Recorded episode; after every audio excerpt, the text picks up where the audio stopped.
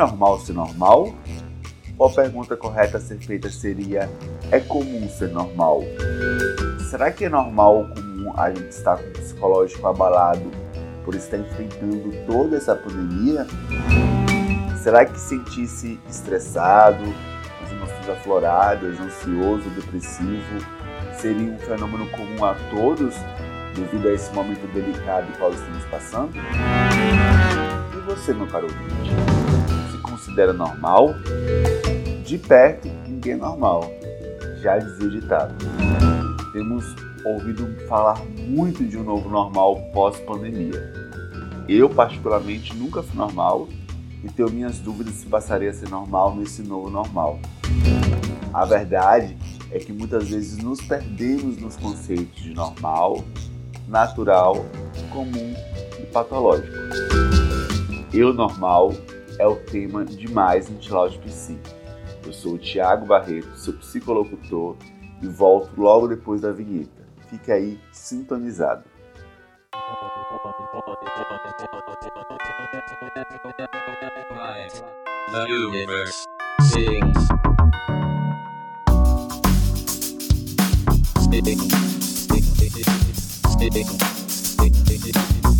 Este mundo coercitivo já trazia Sidman em sua obra Coerção e suas implicações, esse capítulo que fala sobre a obediência do ser humano ao ambiente, o quanto nós somos submissos a essa natureza coercitiva mais que positiva. Essa análise de como o mundo funciona, sempre nós humanos obedecendo, obedecendo a lei da gravidade, obedecendo o clima, obedecendo os perigos que nos fazem é, nos abrigarmos, obedecendo a fome que nos faz nos alimentarmos. Ou seja, somos sujeitos que, antes de tudo, obedecemos, obedecemos às leis da natureza. E o contato com a realidade já é uma experiência aversiva. Somando ao evento pandemia, faz entender o quão difícil é esse momento e o quão somos resilientes. Imagine ratos de laboratório experimental levando choques cada vez mais fortes. Vai me dizer que em nenhum momento durante essa pandemia você deu uma surtadinha. Com tantos noticiários retratando um panorama tão trágico, distanciamento social, impacto econômico. A saúde mental está entre os assuntos mais falados dos últimos tempos e, segundo algumas notícias, por exemplo, o site BBC News Brasil traz que a saúde mental piorou para 53% dos brasileiros na pandemia, aponta a pesquisa de abril de 2021. Um relatório de 2017 da Organização Mundial de Saúde apontava o Brasil como o país com a maior prevalência de transtornos de ansiedade nas Américas.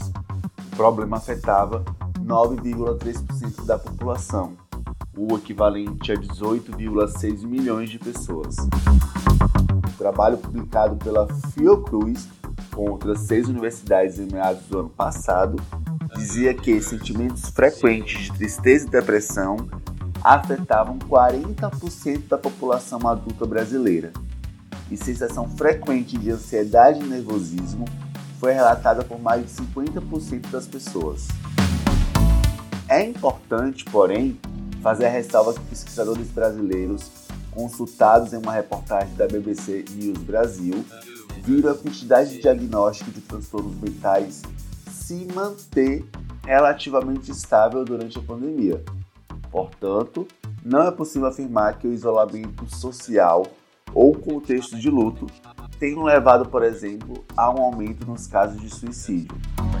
Um estudo publicado pela revista científica Lancet nesta terça-feira, 13 de abril, sobre tendências de suicídio em cidades ou regiões de 21 países, o que inclui o Brasil, não identificou aumento de casos durante o período da pandemia.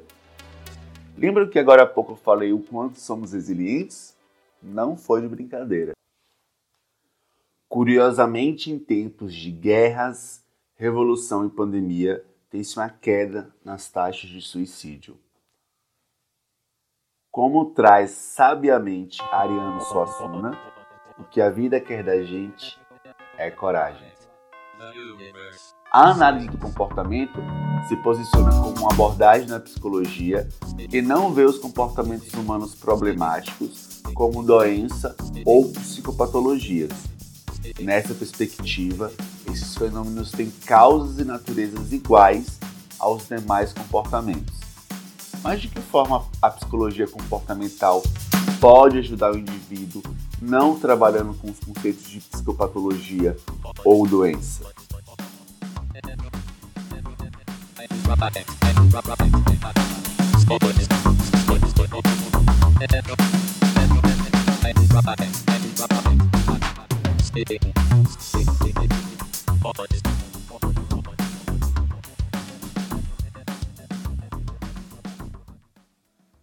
Ao serem questionados sobre quando esperavam voltar à normalidade como era antes da Covid-19, metade dos entrevistados afirmou esperar que isso aconteça ao longo desse ano. Pouco mais de um terço, 35%, porém, diz acreditar que isso vai levar ainda mais tempo. Em média, no mundo, 45% da população dos países entrevistados espera voltar à normalidade ainda esse ano. Agora, normalidade não seria um sinônimo para aquilo que é comum? Por exemplo, as máscaras, que é, sempre foi normal usar máscara quem tinha algum problema de saúde, mas não era comum. Hoje, pessoas doentes ou não usam máscaras. Bom, além desse tipo de normalidade, que é sinônimo do que é comum, do que é popular, uh, tem a normalidade estatística, que é quando fenômenos quantitativos com determinada distribuição estatística na população se destacam. E a psiquiatria, ela elabora através da sua literatura, o CID, o DSM, meios de catalogar essas características.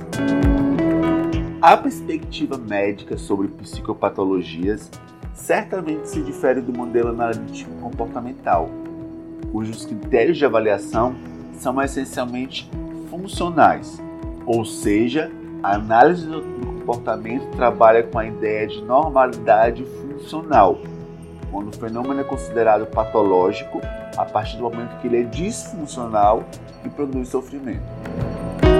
Eu normal, tu normal, ele normal. E quando um comportamento ou característica passa a trazer prejuízo para mim, para o outro ou para o meu meio, e quando o comportamento ou característica passar a trazer prejuízo para mim, para o outro ou para o meu meio, procure um profissional de saúde mental, procure um apoio psicológico. O clínico comportamental, mesmo não trabalhando com o conceito de doença ou psicopatologia, pode ajudar o indivíduo a identificar e intervir nas contingências responsáveis pelas causas e manutenção do problema em questão.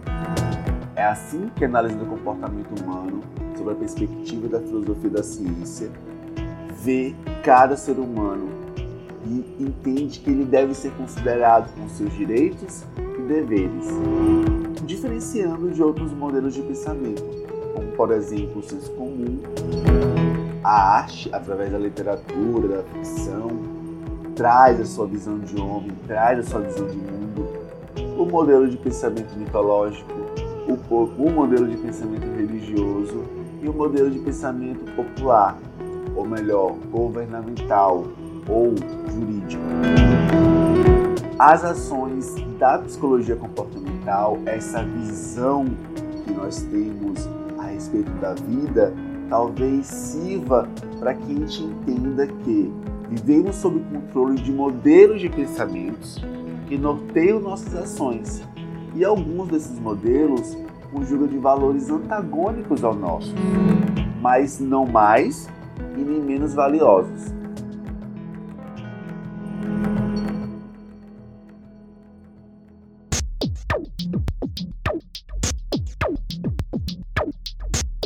Todo comportamento é natural porque somos seres da natureza. O normal e o comum passam a ser relativos de acordo com o tempo e a cultura. E o patológico é o que traz sofrimento, prejuízo para o indivíduo.